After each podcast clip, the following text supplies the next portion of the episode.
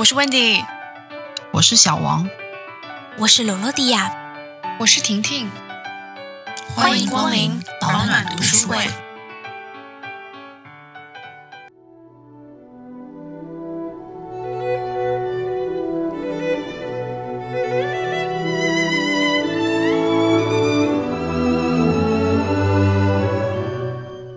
不仅要跟你的男同事竞争。你还要跟你的女同事勾心斗角，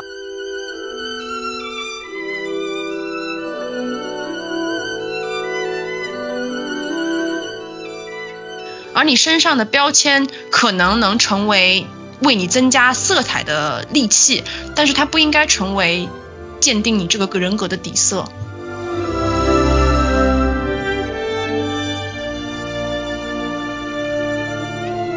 所以他们一个付出，一个索取，两种完全相反的方向，自然就造成了不同的结局。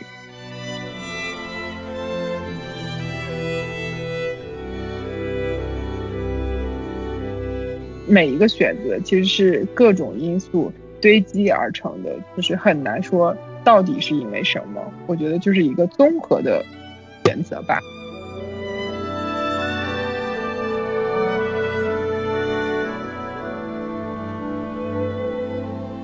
嗨，大家好，我是 Wendy，欢迎光临保暖读书会。这期的书目是克莱尔·玛丽的《风的女儿》，这是一本传记文学，讲述了两位传奇德国女飞行员梅丽塔和汉娜截然不同的人生。在航空事业方兴未艾的年代里，两位主角凭借着自己的胆魄、毅力和决心，向只有男性才能加入的飞行领域发起了挑战。这是一段鲜有人提及的历史。打开这一本书，我们读到的是那个时代独立女性的勇敢和抗争，也提醒着我们，在这一条争取平权的道路上，女性在这过去百年里从未停止过向前。想要和我们一起读书的朋友，我们会把下期书目的预告发布在节目的公告栏之中，有兴趣的朋友可以一起加入我们的读书会。如果喜欢我们的读书会，请给我们点赞、留言或者关注我们，一起读好书、聊人生吧。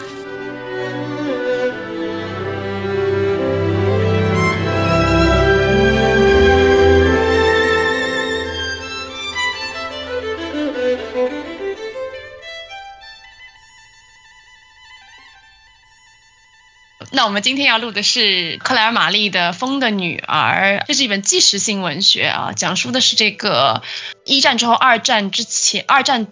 中间的这个两位传奇的德国女飞行员的故事。就是我们这本书呢，我在读的时候，就是觉得它其实视角比较独特，因为它是从德国空军的发展史展开来的，所以我觉得我们是不是可以开始讨论一下，我们在这本书当中看到哪些可能比较特别的，呃，关于二战的这个历史的认知和新的了解嘞？那我就先给大家来一回。我在读这本书的时候呢，觉得最大的新认知其实是来源于这是一个关于就是德国视角的二战。就众所周知，因为德国或者说纳粹在这个二战中所犯下的罪行，确实是这个罄竹难书。同时，德国也是就是整个欧洲打成一片死伤惨重的啊著名搅屎棍。所以，就是其中我们以前读到的很多文学呀、电影啊。都很少有从德国人的角度来详细的解读他们就是对这一场旷日持久的世界大战的一些看法。然后这本书就比较特别，因为它整本书的大时代背景其实就是在纳粹从崛起到大势已去的这个十年时间发生的事情嘛。其实我读的时候啊，在某种程度上解答了我长久以来很多的一些困惑，就是你知道希特勒是这么一个疯子。他怎么会有这么多的这个信徒？其实书里有交代，在那个一九三零年代的时候啊，德国整个处于这个一战后非常萎靡萧条的状态，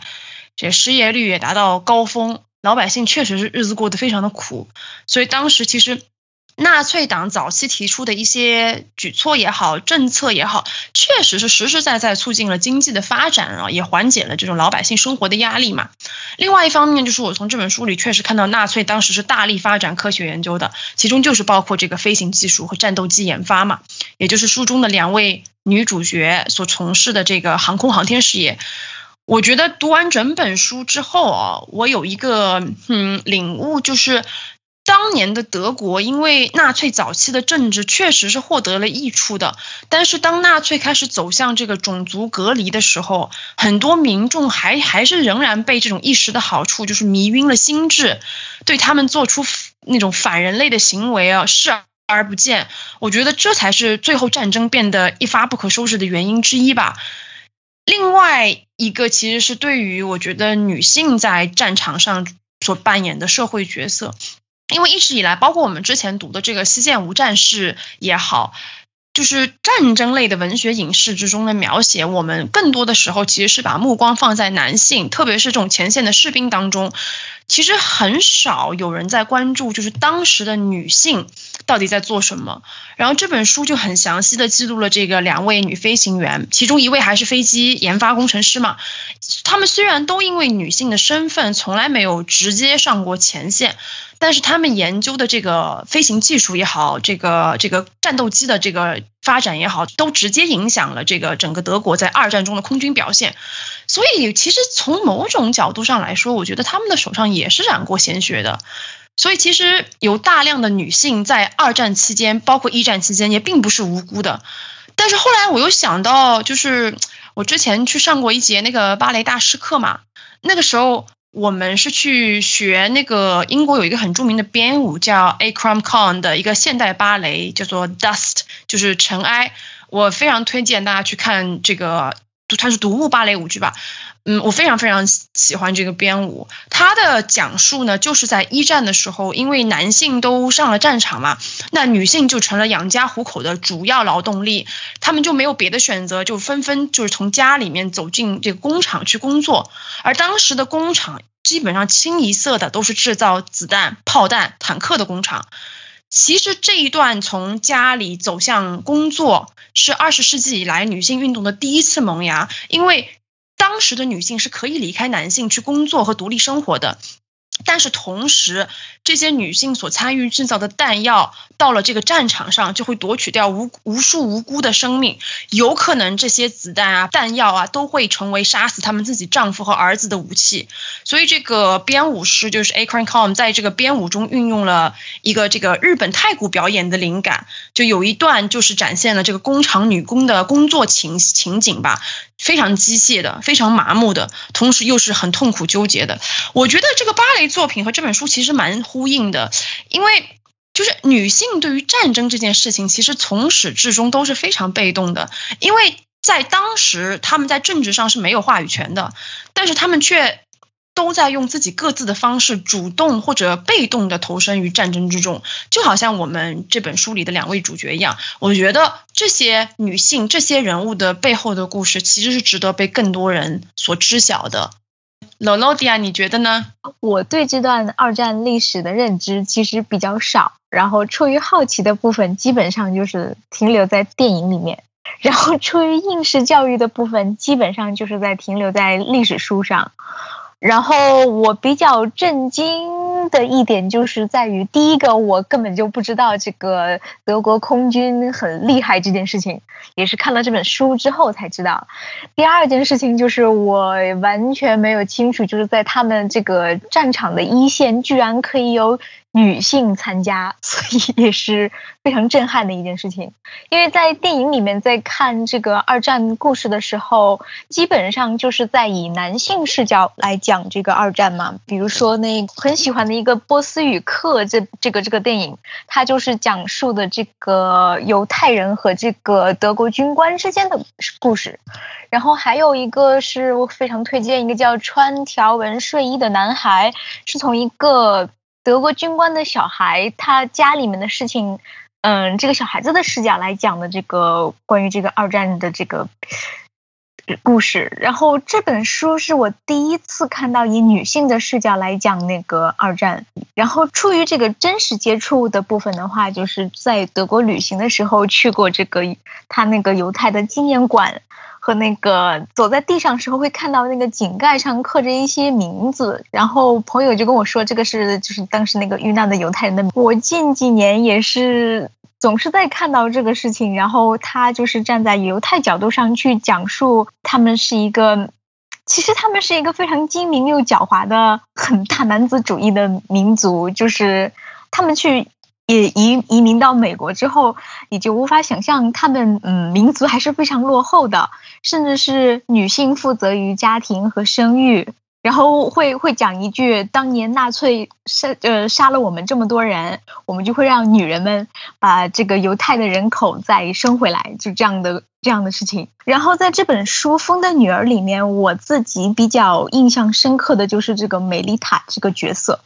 主要第一方面是她是一个，就是她里面写这个人物的性格是很温文尔雅的一个女性；另一方面是她是一个犹太混血儿，然后去给这个元首希特勒开飞机，这是我觉得非常不可思议的事情。所以这个这个事情就这个人设给我科普了非常大的知识面。然后我就去查了这个故事的内容，主要是他当时的那个空军总司令是一个叫赫尔曼·格林的一个一个。一个人，他说他不会因为一个血统而去毁灭一个天才的飞行员之类的，所以他就他自己去改了这个梅丽塔的这个身份，就从那个犹太混血变成了那个日耳曼民族。然后，当然这个梅丽塔不是他唯一保护的一个。就是有犹太血统的人，他可能还保护了其他的一些，就是在空军方面比较有才华的一些人，然后就提拔成了元帅呀。这这个事情就让我对，就是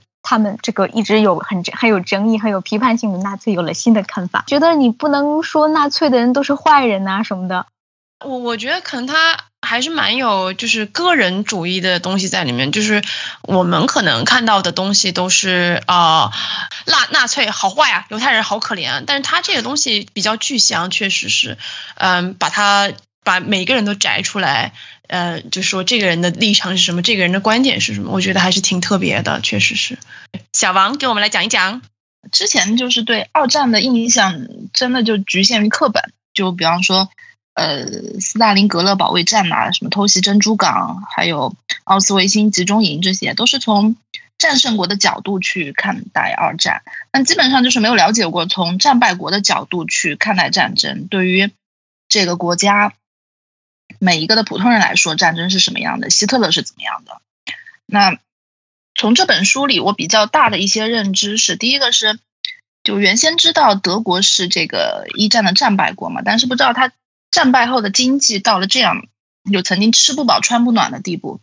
然后呢，就在这样恶劣的环境下，居然还能够大力发展军事，去创造出闪电战这种牛掰的战术，以及后续很多超厉害的战机。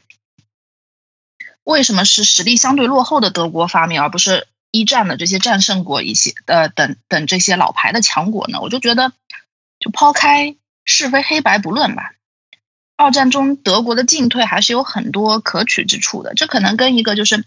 他新生的政权以及他激进的领导人大胆的一些风格有关。我猜，就是我自己的一个认知是在这样一件可能绝对错误的事情里面，还是有一些两面性可以看到的。还有一个就是希特勒整个失败的过程让我印象比较深刻。原先课本上也就是写一些什么比较重要的战役失败了，然后呃集中营多么惨绝人寰之类的。这本书里呢，就基本上比较完整的展现了他整个的政治生涯，包括刚开始的锐意进取，有一下子让德国人民温饱得到了保证，再到后来的闪电战，让他起初是战无不胜的，以及后来的种族灭绝政策，以及他在地堡中最后的疯狂，这样就是一连串塑造了一个。相对比较丰满的希特勒的形象，而不是课本里这样一句“这是个坏蛋”就一笔带过了。那婷婷，其实在这本书之前，我首先说对这本就是对二战之前的印象，其实我就停留在高中课本上。关于这本书，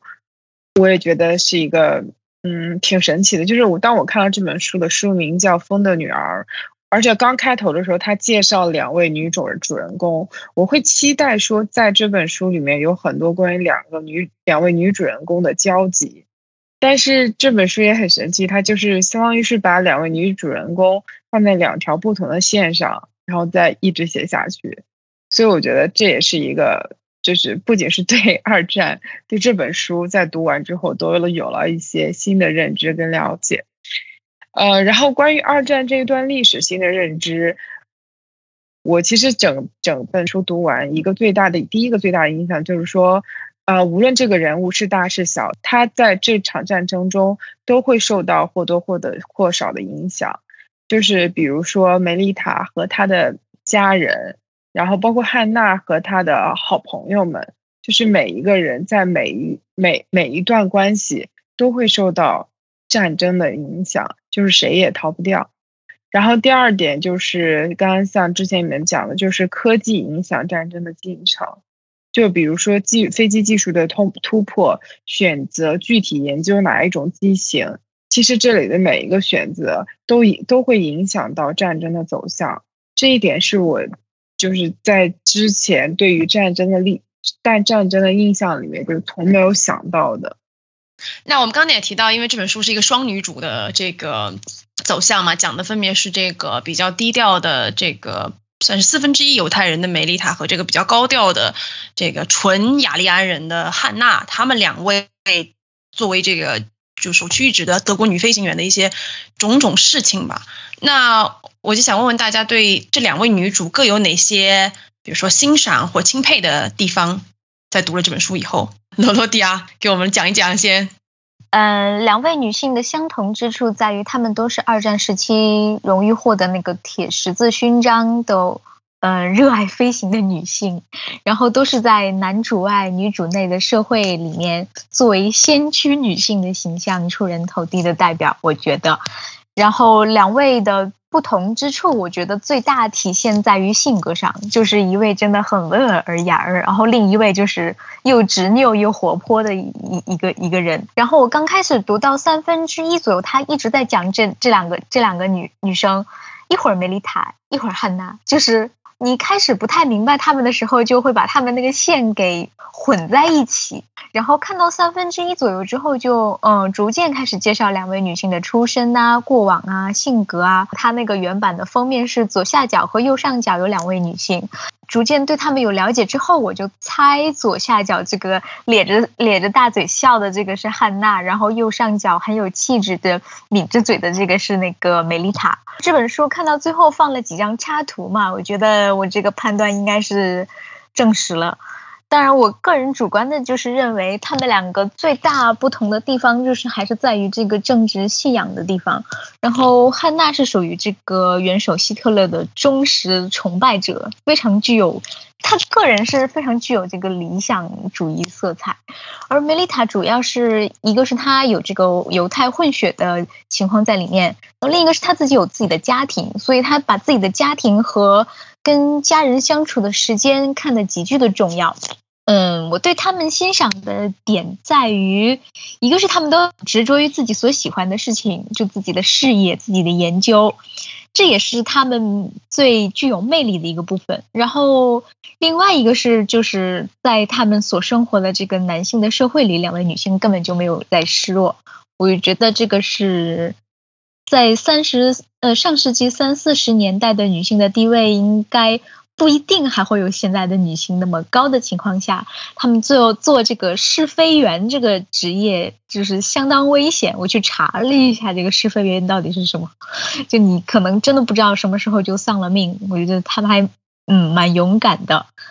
对，我就觉得他们会把这个飞行这件事情看的会比这个自我价值的要重要很多。分开来讲，他们让我所欣赏的不同之处在于，一个是梅丽塔对她职场和家庭上都很隐忍，她的家人就接受她做这个危险的工作环境。然后，我觉得这个事情放到现在也比较难，让你的家人去支持你的选择。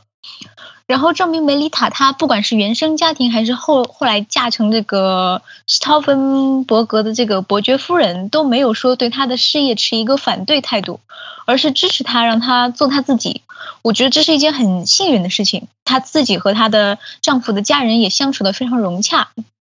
嗯，所以我就认为她可能应该是一个不论是职场还是家庭都是一个很会处理人际关人际关系的情商非常高的一个一个女性。但是至于汉娜，就是她是一个梅丽塔的对立面。作作者选这个梅丽塔这个人来讲的话，是完全跟汉娜站在对立面的一个人，但是其实是一个就是很有嫉妒心强，然后好胜心又极强的一个女生。所以文中就无数次在讲她是一个娇小的身材呀，然后在男人主宰的这个军事事业里面，她坐在驾驶舱里面，然后后面要垫几个垫子呀，然后特别的安全带呀之类这些这些描述，我觉得。都非常非常经典，就因为自我自己个子也是一个很小的一个人，所以我就对这点还蛮有共鸣的。就在别人的世界里面，对你可能更多有一点怜悯呀、保护欲呀，然后在全男人的这种世界里面，就更激发他们那个大男子主义，就可能就会白眼翻你一下的这种。我就觉得这个也是在这样的环境里培养出他是一个极其好强的人。那么小王呢？首先呢，我要表达一下。对那个梅丽塔的敬意吧，他就不仅仅是一个试飞员，还是一个航空科学家，想要吹他一波。聪明、勤奋、坚韧、勇敢、谦虚、低调，然后守护家里的每一个人，爱国呢，但又不愚忠，好像就是所有的赞美之词都可以堆到他身上。而且在他身上，我觉得性别感很淡，就是呃不会觉得说哇这么漂亮的一个女生，飞机开这么牛叉，还会开发战斗机。她可真是跟那个年代就是普通德国女性里的这种一朵奇葩，不是那个奇葩，就贬义词奇葩，是真的一朵奇葩，就是很奇怪。我看完之后完全不会拿她跟普通的女性去比较，就是刚刚说的性别感很淡的感觉。无论她是男是女，在前几章描述了她的这个行事风格之后，就是很自然的会觉得这就是她会做出来的事情。嗯，要说具体欣赏他的某一点，我没有具体某一点，而是欣赏它作为一个整体所表现出来方方面面吧。可能它独特的魅力就在于我作为一个读者可能会愿意给它加滤镜。那关于汉娜呢？一开始我是很讨厌这个就是是非不分、刚愎自用又很爱出风头的女飞行员，呃，觉得这个人是不一般，开飞机很厉害，但是。当他发现自己的荣誉跟纳纳粹的政权紧紧的捆绑在一起，无法分割的时候，他就以一种自以为是的一种自我催眠的一种方式吧，就是狂热的追捧希特勒政权，并且一辈子都没有醒悟过来。他自称的爱国呢，其实就是一个词——荣誉。在他眼里，荣誉是至高无上的，超越了人性和是非。呃，那如果说非要让我找一个汉娜身上的闪光点呢，就可能是执着吧。毕竟他就是终身的信仰，就是希特勒政权，一辈子都没有改变过。我们不能说因为这种执着的结果是错的，就否认他这个执呃执着本身，结果是结果，但是这种坚持还是应该被短暂的尊敬一下。呃，那他们的相同之处，我觉得。可能比较少吧，就是仅仅是对于天空跟飞行的热爱。书中最后一个章节有一句话道出了他们本质的不同。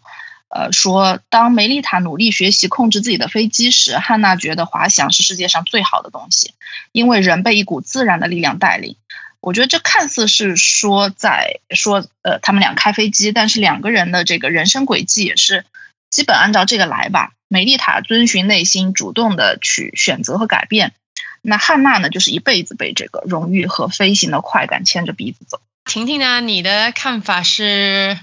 我觉得两两位女性她的最大一个相似点，就真的都很热爱跟飞行相关的这个事情。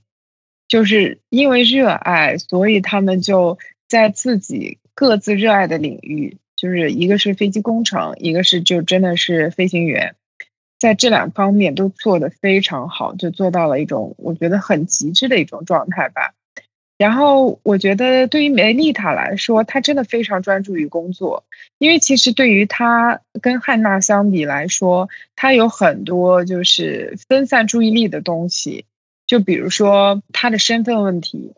然后她还要分担很多的精力去照顾她的家人。但是尽管有这些，就是其他的就是生活中的一些琐事，他依然能够专注且尽可能做好工作中的每一个细节，而且他处事非常的低调，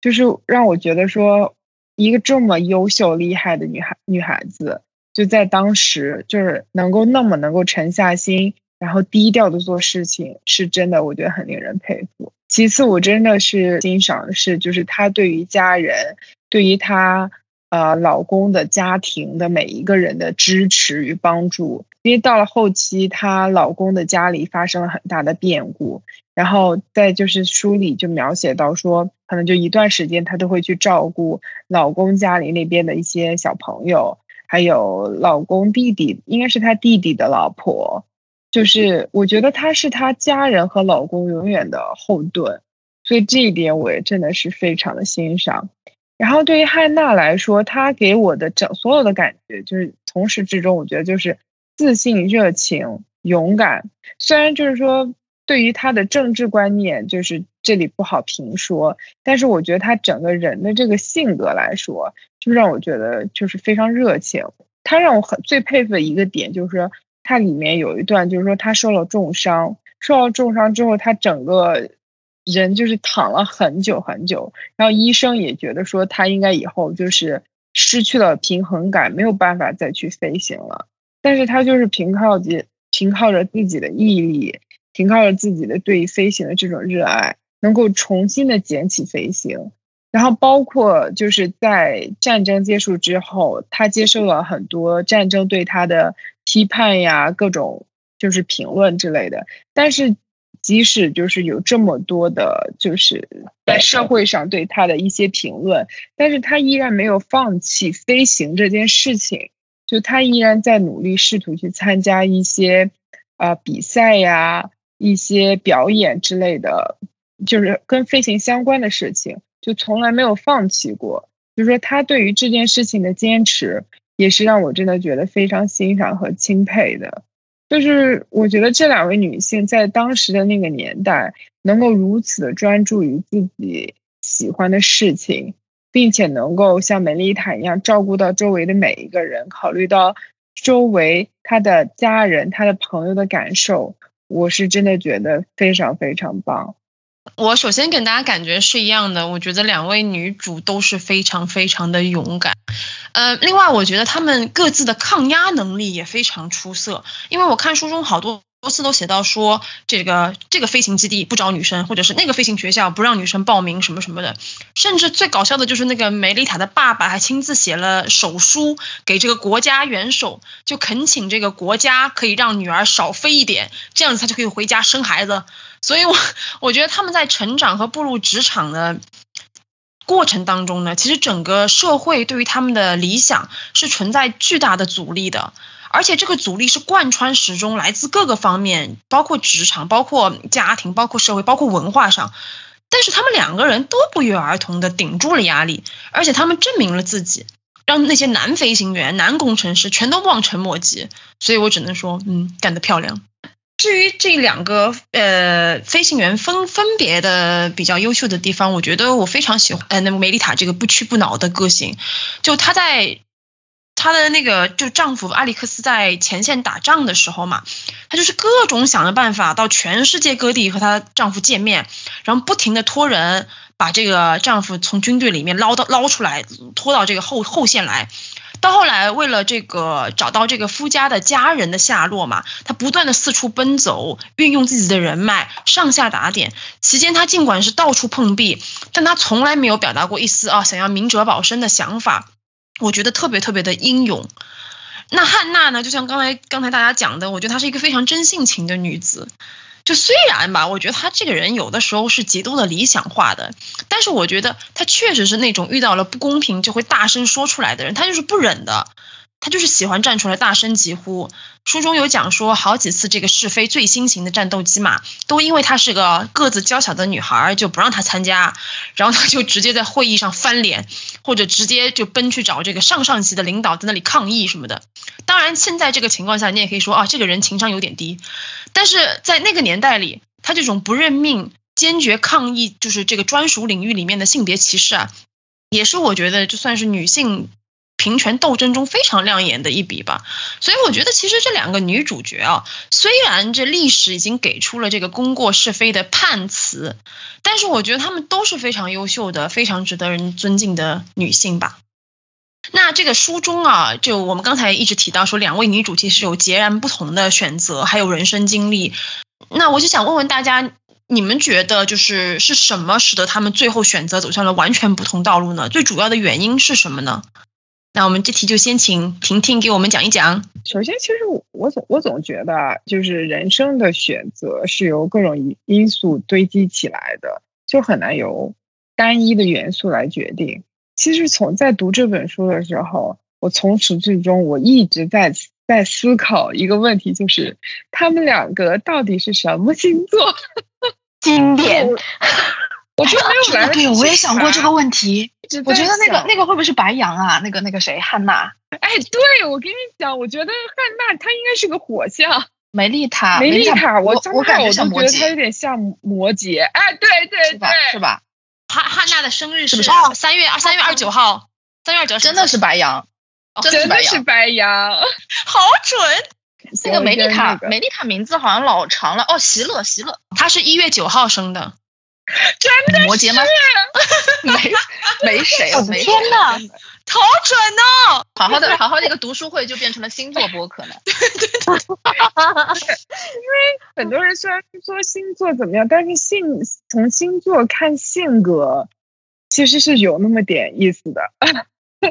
哎呀，就大家要崇尚科学啊！对我觉得就是因为就是他们俩性，他们俩就是因为就是性格的完全。就是不一样嘛，就是像梅丽塔，她就属于内敛低调，然后就是很努力，暗暗努力。然后像像汉娜，她就是真的是热情洋溢，然后就是风风火火，就是这是这是一个主要的原因。第二，我觉得就是他们的出身的背景，就是因为对于梅丽塔来讲，她的就是出身一直是她心里的一块石头。就是我觉得他那那块石头就一直悬着，就是他就觉得说他需要通过努力让他自己成为一个不可替代的人，这样他的出身就不会影响他接下来的一系列的事情。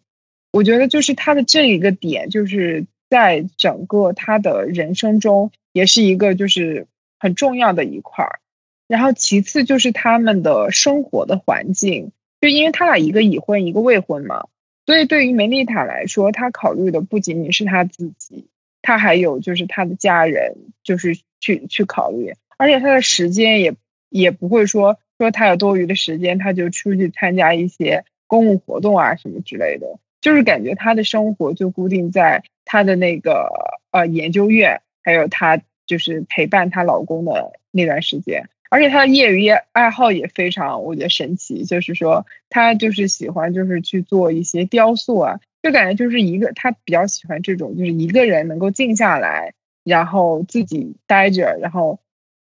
去做的一些事情。而像汉娜来说，她就是比较喜欢就是出去社交啊，去出去就是做宣传啊，就是这种。我觉得也是跟他的环境有关，因为想可能对于汉娜她一个人来说，如果就一个人待着，她可能也就觉得说很无趣啊，很无聊。所以我觉得就是从我的角度来讲，我觉得这就是从他的性格、出身背景以及他的生活环境，这是我看到的，就是比较主些主要的原因吧。所以就是像我刚刚开头就讲，我就觉得说每一个选择其实是各种因素。堆积而成的，就是很难说到底是因为什么。我觉得就是一个综合的选择吧。对，我同意，因为我觉得他们。他们各自从就就是为什么这本书里展示了这个从小到大，还有他们家里的一些情况嘛，就是因为我觉得他要综合的来看，才会就这本书从来没有给我一种啊他怎么这样的感觉，我觉得他一路顺起来都是很顺的，就是你就知道你完全可以理解为什么他们两个人会做这个决定。但是最终归结啊，神婆说 星座原因，对，因为美丽塔是摩羯座，以及那个汉娜是白羊座的。真真的就冲就冲这俩星座，他俩都不可能成为朋友，我觉得。那姥姥迪亚呢？你觉得原因是什么呢？我觉得他们走上完全不同道路的主要原因，应该也是性格所致。当然，这个性格是出于原生家庭的因素比较多。我放在这里面说，对于他们来说，呃，什么是对你最重要的东西？然后对汉娜就是飞行，她对她崇拜的元首的信仰。然后对梅丽塔来说，就是飞行，她的家人和她与家人之间共度的这些时光，所以这促使他们的选择并不相同。然后文中也提到，最后汉娜努力的在保护的她所挚爱的元首。当然，这段故事到底是真是假不是很清楚，就是他有没有就是带着这个元首就逃到哪里去之类的这些故事。然后，并且去拒绝接受这个外界传言的这个种种纳粹的恶行。对于他来说，就是信仰的问题。就直到他作为这个。中年晚年以这个高级纳粹的身份，或者是理想主义的崇拜，都让这个外界对他很有争议性。他也没有说去改变他的信仰，所以我觉得也是证明他更加有情绪化。就如果别人来反驳我，我就要反驳回去。所以也可能是他最后这个离世的这个原因之一。然后站在汉娜的角度上，我是觉得就是。因为这个信仰的东西啊，如果你突然间就说我去质疑自己了，我可能相信的不是对的。就我一直在做的这个爱国的行为，其实并不一定是在爱国，这个信仰就碎了，这整个人就完了。而且再加上他自己本身这个原生家庭的因素吧，也是他这个家庭也蛮偏激的。就在这个事件发生之后，他父亲是选择让这个小孩子们一个一个死去之后，然后再自杀的。就我就觉得，嗯，就相比起来，就是你可以从他的原生家庭和他的他的这些整个这个经历，能够判断出他最后会有一个什么样的结局。而梅丽塔的话，情况就是说。更浪漫一点，或者是更理性一点。一个是她这个，她丈夫是那个这个施陶芬伯格这个名字是一个伯爵嘛，然后她丈夫是一个历史学家，没事就写写书啊什么的，是个很会钻研东西的这个人嘛，会静下来钻研东西的人，就两个人其实还蛮配的。我就觉得他们两个之间，就是有时候自己的生活的。自己两个人的生活之间不会有什么战争的大背景在里面，就会有一个缓冲的时间在里面。这个这个书里面写的，然后加上这个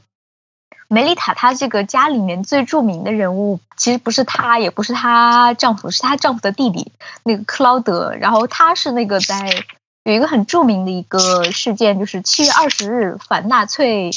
刺杀元首那个事件，就他们他们整个这个家族里面，好像是在有一次那个比较著名的那个水晶之夜之后，对元首的这个纳粹的这个信任度开始逐渐的怀疑了之后，然后就有一个反纳粹的这么我不知道是不是是这么翻译啊，一个一个组织，然后他弟弟这个克劳德是一个极具有影响的影响力的一个人物，所以我觉得梅丽塔她所做的选择的话，对。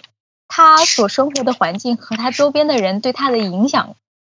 和他自己的信仰的改变是不无关联的。我想到了一个点，但是就是原话有点想不起来了，所以我就在那你把这个点给我们讲一讲，反正你都翻了。一方面是我觉得，就是因为梅丽塔是一个飞行员加一个工程师嘛，所以他严格的来说，他是一个科学家。然后呢，汉娜就是一个只是一个开飞机的汉娜，就像不像那个舒克贝塔那个 开飞机的汉娜？是的，是的，是的，是的。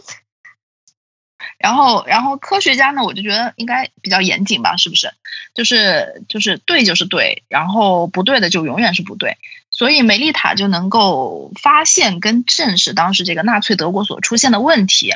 而汉娜呢，就是，但我觉得她就是可能因为感情很充沛吧，就是这个点在这里出现了，就是刚翻书那个点，她可能感情很充沛，然后就是嗯。心中他的这种，他所谓的爱国的这种爱，可能过分充沛了。过分充沛呢，就可能会使人比较过分的狂热，一狂热就失去了理智吧。所以他就是这一辈子都在回避，然后也不敢面对纳粹政府的残暴和疯狂。嗯，还有一个原因就是他们俩都爱国，就不是说梅丽塔她低调，她就不爱国，都非常爱，但是爱的不一样，就导致结果不一样。梅丽塔是爱这个国家，她想的是我能为我的祖国和人民做一些什么，所以她呃超越极限的去试飞，呃为了减少这个德国呃飞行员的一个伤亡，呃不分昼夜的去研究新的战斗机啊轰炸机啊，帮帮助这个德国去扭转战局，甚至他在最后发现纳粹政权才是这个妨碍德国人民最大的毒瘤的时候，他就毫不犹豫的参与到克劳斯的暗杀计划里。他的每一步都是在为自己的祖国做事，是付出。而汉娜呢，她的爱国就是祖国能给我带来什么。每一次，她眼里由纳粹政府代表的祖国给她颁布至高的荣誉的时候，其实就是一步步把那个汉娜绑在这个战车上，绑得越来越紧。他眼里的这个纳粹政府能够为他带来满足他自大内心所需要的一切，那荣誉就是一切，所以希特勒也就成为了汉娜一生里面的一切。他的爱国呢，本质上是索取，所以他们一个付出，一个索取，两种完全相反的方向，自然就造成了不同的结局。我来讲一讲哦，我其实本来是第一反应就是想说是追求或者是个人信仰。但是我后来在一想的时候，就觉得其实不管是梅丽塔也好，还是汉娜，他们其实最初的个人追求都是一样的，就是妇女也能顶半边天，不是是那个开飞机上天。就书里有交代嘛，因为美丽塔为了上飞行课，差点连大学也不读了，就省吃俭用要学开飞机。那汉娜从小就喜欢飞嘛，胆子又大。很小的时候就开始参加各种滑行比赛了，所以如果我们把这些战争的大背景抛开的话，两个女主其实最初就是单纯的向往蓝天，想要挑战飞行极限的这么两个人。所以我后来觉得，其实让他们最后走向完全相反的路的原因，我觉得是责任呢。因为他们两个对自己有着完全不同的责任定义吧。对于梅丽塔来说，因为她和她的家庭就是背负着这个犹太人血统这座沉重的大山嘛，就好像婷婷刚才讲的一样，所以梅丽塔其实是一人肩负起拯救娘家的重任。因为只有他在军事航空的领域不断取得成就，他的家庭才能安然无恙嘛。而后期呢，就是因为这个小叔子参与刺杀希特勒的计划，他又义无反顾地承担起了拯救夫家的责任。所以在梅丽塔这个短暂的一生里面，我们可以看到，就他一直是不断的扛起拯救身边人的责任，非常低调，在自己的领域里面玩命的工作。我觉得他对飞机研发肯定是有热情的，但是我们也可以看到，他的人生就是不断通过工作来拯救自己和身边的人。他没有办法在任何一个时刻停下来，因为这样的话他就失去了自己唯一的筹码。所以这个时候，我觉得他的热爱和追求已经不是那么重要了。对，对于他来说，那反观汉娜呢？我觉得他的责任就是完全体现在他个体身上，他承担起的是建设他心目中最强大的德意志的这个重任。所以他可以选择性的去看到他想看到的，相信他想要去相信的，然后全情投入的到各种危险的是非当中去。当然，我们今天嘛。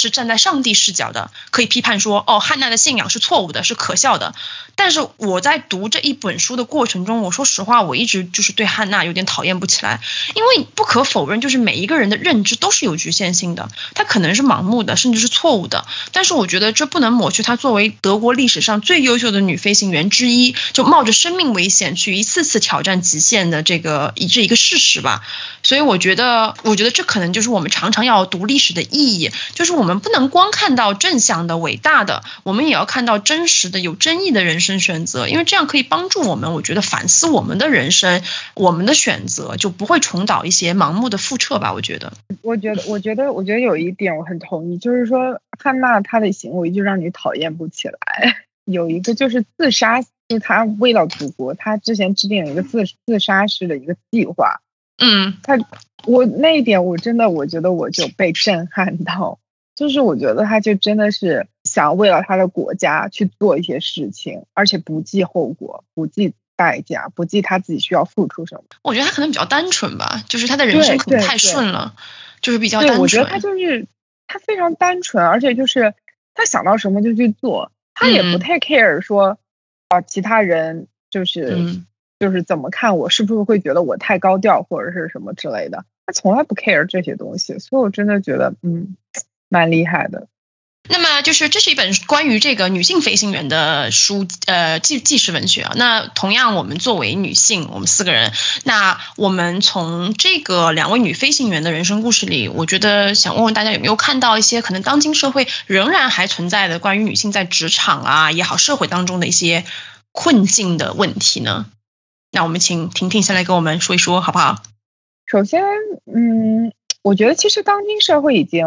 就是对女性的重视，就是对女性平平等的一个追求，我觉得其实已经在一种慢慢慢慢的就是变好的一种状态。我觉得就是我们其实现在已经可以说是挺幸运的，因为这个问题已经引呃已经在当今社会引起了很多的重视。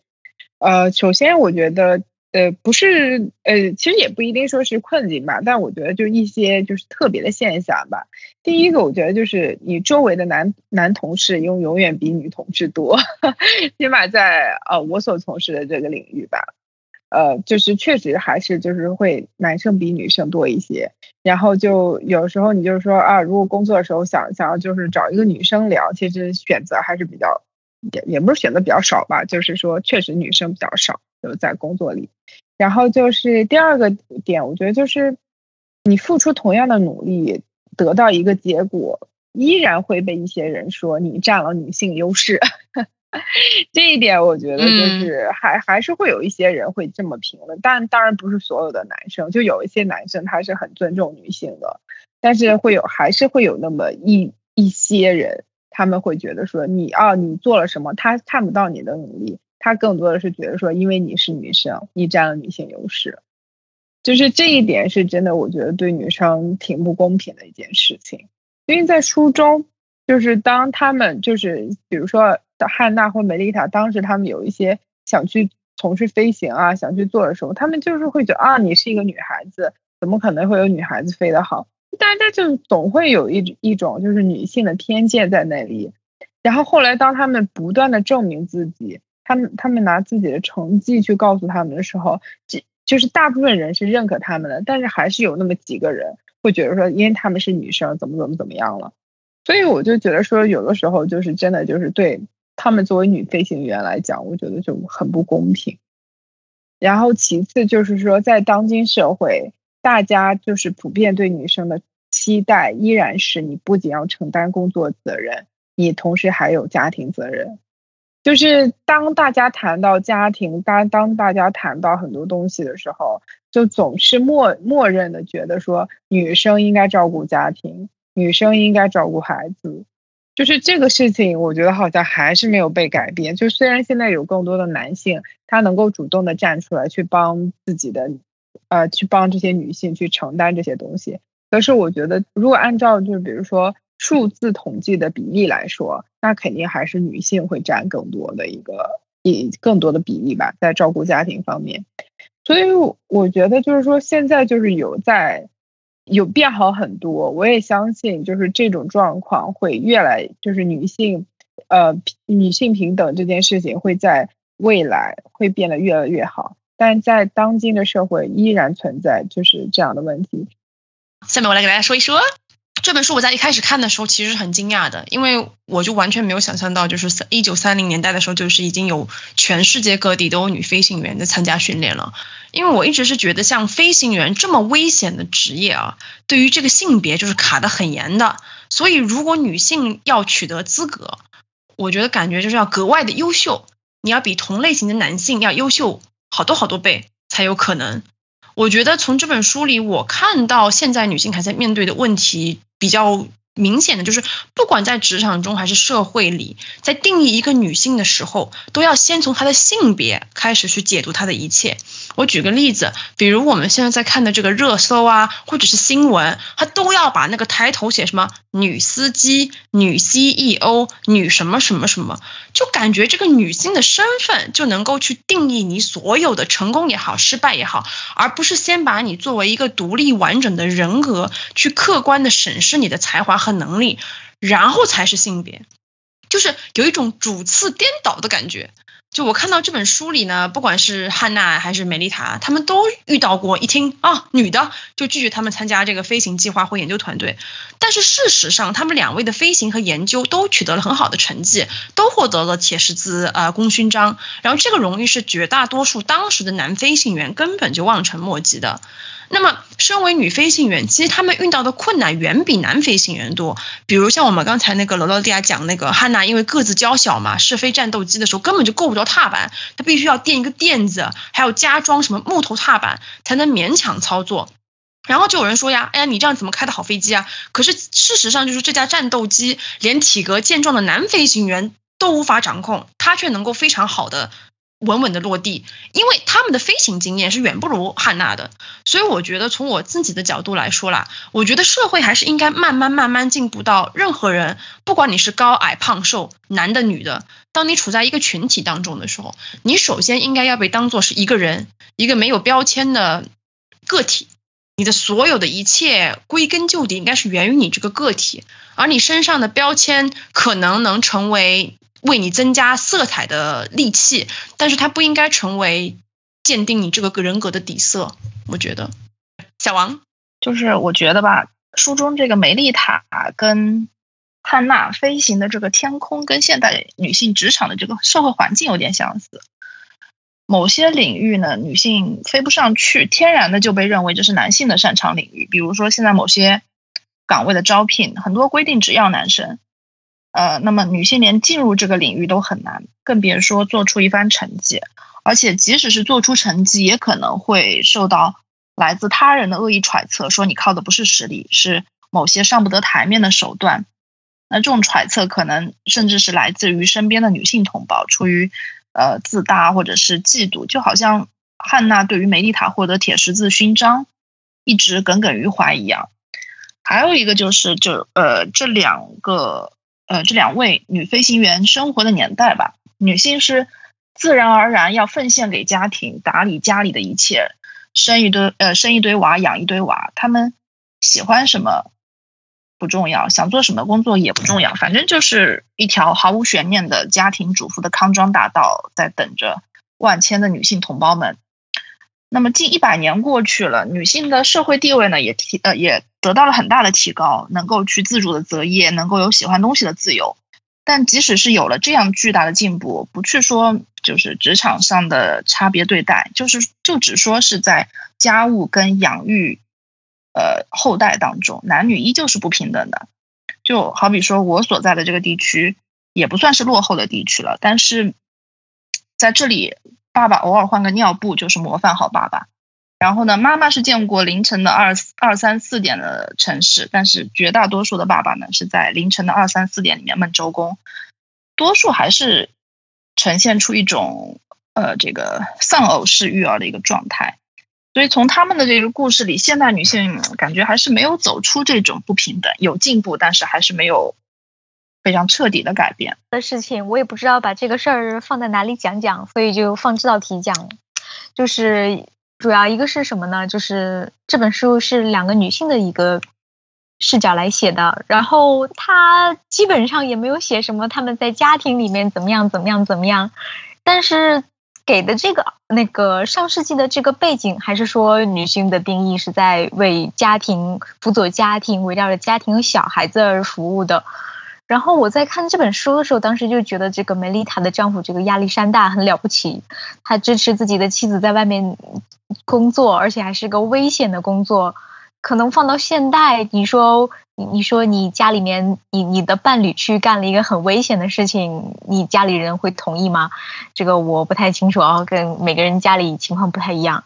然后我当时看看到一半时，一直觉得他们这个关系真的让人羡慕呀，厉害呀。然后看到最后啊，然后我觉得这个梅丽塔就是一直在为他们她丈夫的家人一直在奋斗，用了自己的人脉这么卖力气，最后还还而且有一个很很美丽的细节，就是讲她那个梅丽塔是一个蜜糖的意思，是不是？然后她准备了一个蜜糖，然后准备给亚历山大，都这么浪漫了。然后到最后，这个亚历山大呢，很快又娶了一个新老婆，然后也没跟梅丽塔葬在一起，还跟他新老婆葬在一起了。然后我就觉得，哈。你这个也太渣了吧！然后人你你这个梅丽塔已经为你付出这么多，完了你就你你也没跟他葬一起，就直接挖出来，然后这么一弄，然后写了本书，写了本诗，就就直接是就是来赞美你弟弟的。然后我就觉得哦，好渣！女孩子们，大家还是自己努力吧。真的，我就当时就觉得看这段好愤怒。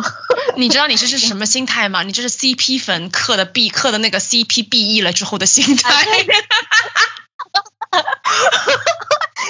的，然后我当时就是看到这里的时候就啊，我的梦碎了，就那一段看的巨快，这什么什么鬼东西？生气，生气。哎，我说实话，我其实挺能理解他的这种行为，就是他的这个行为并没有让我觉得特别愤怒，我觉得跟他的人设也非常符合。我觉得桑塔，我觉得她老公是一个，嗯，比较活在当下的那种。即使他们两个的结局对调，我觉得梅丽塔可能也会有一样的行为，就是他要，就是因为首先他要活着，然后他要能够让自己往下走下去，不能因为一个人的，就是因为梅丽塔的事故。然后他自己一直活在一种悲痛之中，就是我觉得他去再婚，并不代表说他不爱梅丽塔了，反而是他，我觉得他就是梅丽塔，可能也希望他能够好好的活下去那种感觉。跟她老公有关系，跟她老公就是人有关系，他是一个知识分子吧，就是知识分子，但是又手无缚鸡之力这种。对，因为我我我注意到一个细节，就是当时他亲弟弟要去刺杀。希特勒全家都知道，包括老婆也知道，只有这个哥哥什么都不知道。对，他们都要瞒着他。他好像就活在他的学术世界里面。对，他写诗啊，干嘛干嘛，他不懂这种人情很复杂的东西。我我其实有一个点，我觉得梅丽塔对他的爱比他对梅梅丽塔的爱要多。我也觉得，我觉得，我觉得女生付出的很多，是的。一直是梅丽塔，就是想方设法的去去看他。对对对对，就是各种，就是我觉得梅丽塔对他的付出非常非常的多。好了，让我们看一下这个这个亚历山大是什么星座。摩羯，我还真搞不清。太渣了，这个男的。他是他是三月十五号生的，三月十五号什么星座？哥双鱼双鱼吗？怪不得。双鱼 我的天呐，我的天呐！啊，好吧，梅丽塔的小小插曲讲完了，然后后面我想讲的是这个。汉娜代表的这个职场的感觉就是，你就是不仅要跟你的男同事对竞争，你还要跟你的女同事勾心斗角啊，雌竞雌竞，对对对对对。然后，其实我觉得她是个很很那个，在职场上应该是一个很女强人的那种感觉，值得大家学习。就是敢说，我觉得还是挺重要的吧。可能我自己生活的这个环境里，大家都憋着不说，就忍着，然后找一个好话这样搪塞过去，就这样的文化。所以我就觉得像汉娜这种敢说的人，还是挺让人敬佩的。先是磕磕 CP 失败，磕成 BE 之后，就引发了星座的讨论。嗯，都是星座帮你们解决的。对的，他们俩还是蛮搭的，我也觉得他们俩很搭，就是两个人。但是很遗憾，就是对，确实是。那我们就来到了这期节目的尾声，讨论了一堆星座的问题之后，最后总结一下这本书，然后讲一讲，如果我们要推荐这本书给一些特定的人群的话，我们会推荐给谁呢？那我们先请小王给我们推荐推荐。我如果要推荐的话，会推荐给就是对二战没啥概念的人。毕竟这是一部以德国人的视角体现的二战纪实类小说，算是就是二战里面比较小众化的一个视角。但是这个不得不说，人名跟地名是真的难记，很多时候我都要读出声才能勉强记得住，而且是暂时记住。还有一个就是可能可能是我读书读的少的原因，这本书呢读起来我感觉。语句不是那么顺溜，就是在我们读书会的已读书目里面，我觉得是不太好读的一本，但是并不太妨碍它成为一本题材和角度都比较奇特的书，所以还是推荐给大家。那下面我给大家总结总结哦。其实我最开始读这本书读到一半的时候，我觉得并没有很被这本书抓住，因为我觉得作者写的非常的有距离感，直到后面就是进入了这个刺杀希特勒的阶段，哇。读的是放都放不下，我觉得这本书的题材非常独特，因为关于战争的非虚构也好，虚构类也好，实在是多如牛毛。但是这本书的面相还有叙事的角度都是我从来没有读过的，所以光在题材这方面我就愿意给他打五颗星。另外的话呢，我觉得这本书也有让我思考，就是人的信仰和追求是如何引领人走向了完全不同的生活道路的，而且更重要的是就是。不管如何选择吧，我觉得所有人都要为自己的选择付出不同的代价。比如这个梅丽塔，她一直就是为了保护家人在奋斗，最后她的家人还真的是保住了，但是他却英年早逝。那汉娜呢，是坚定的这个纳粹支持者，但是他在那个战争结束之后失去了参加飞行比赛的资格，以及自己所有的家人。所以我觉得读这本书不像是那种抓典型，就说哎，你看一个好人和一个坏人，而是更多的去试着理解一个个体在这个社会啊大背景下面是如何做出自己的选择，而我们从中又可以学到什么，有用的知识吧。我觉得推荐的话，呃，航天航空爱好者、军事、二战历史爱好者都可以读一读。当然，我觉得最重要的还是女性平权议题感兴趣的同学们，也千万不要错过这本书。我觉得总的来说，这是一段非常值得了解的历史，而且我觉得它应该被更多的人所了解到。婷婷，这本书怎么说呢？就刚开始的时候，我记得我当时在群里面也在跟你们说，我说我天呐，这本书怎么这么厚，像个砖头一样？就我真的觉得这本书太难啃了。但是当我开始读的时候，我就真的是觉得越读越顺。我期待这两个女性之间有更多交集的描述，但是好像没有，感觉像是呃两条分两条独立的线，然后中间有那么一点点就是隔空的联系，就是这一点是让我觉得是一个非常独特的写两位女性呃的一本书，因为我们看到的那种双女主的剧啊，或者双女主的书啊，其实就是两个女性。的交集其实还是蛮多的，但这本书我觉得就很特别，就是他俩的交集是隔空的 那种感觉。然后就是这本书，我觉得很呃，对我来讲很有意义的一个点，就是呃，我其实之前真的对这种战争历史了解的太少了，就是这本书真的是从一个全新的角度让我重新去认识这段历史。然后也也就是像就是你们其他人说一样，就是呃更多的去了解了这种关于女性力量的呃有一些新有一些新的感悟吧。然后如果推荐的话，可能就是推荐给一些呃就是喜欢历史，但是又像比如像我这种就是太多年没有。正儿八经的读过关于历史的书，然后对于那种就是叙事性的历史又觉得有点无聊。我觉得这本书可以以一种新的角度带你重新认识这一段历史。罗罗迪，给我们最后啊总结总结吧。这本书作者叫做那个克莱尔玛丽。我在看他简历的时候，他经常写一些关于女性题材的东西。比如说，可能可能拍成电影了，我也不太清楚啊。他最后那个简历里面写到，有一本书叫《爱的间谍：英国最勇敢的战士女英雄之一的秘密和生活》。所以他不是第一次写这个，就是战争里面的一些女性的事情了。他是每次都在写。然后他还有一本书，是的，是的，拯救孩子的女人，但是全部都是在写关于女生的事情。所以我会把它推荐给所有的女生，因为我感觉就是如果你想要去看一些关于历史的东西，这本书不是一个很好的历史科普科普的东西，你看的很散，他讲一个事件，讲一个什么，他没讲太多，然后你就看到诶什么情况，然后你就得自己去查那段历史。但是他讲的这个两个女性的故事的话，是对于每一个女生都有一个。像前车之鉴的一个东西，就是你不可能过一遍他们的人生，但他们的人生会告诉你你接下来要怎么样选择。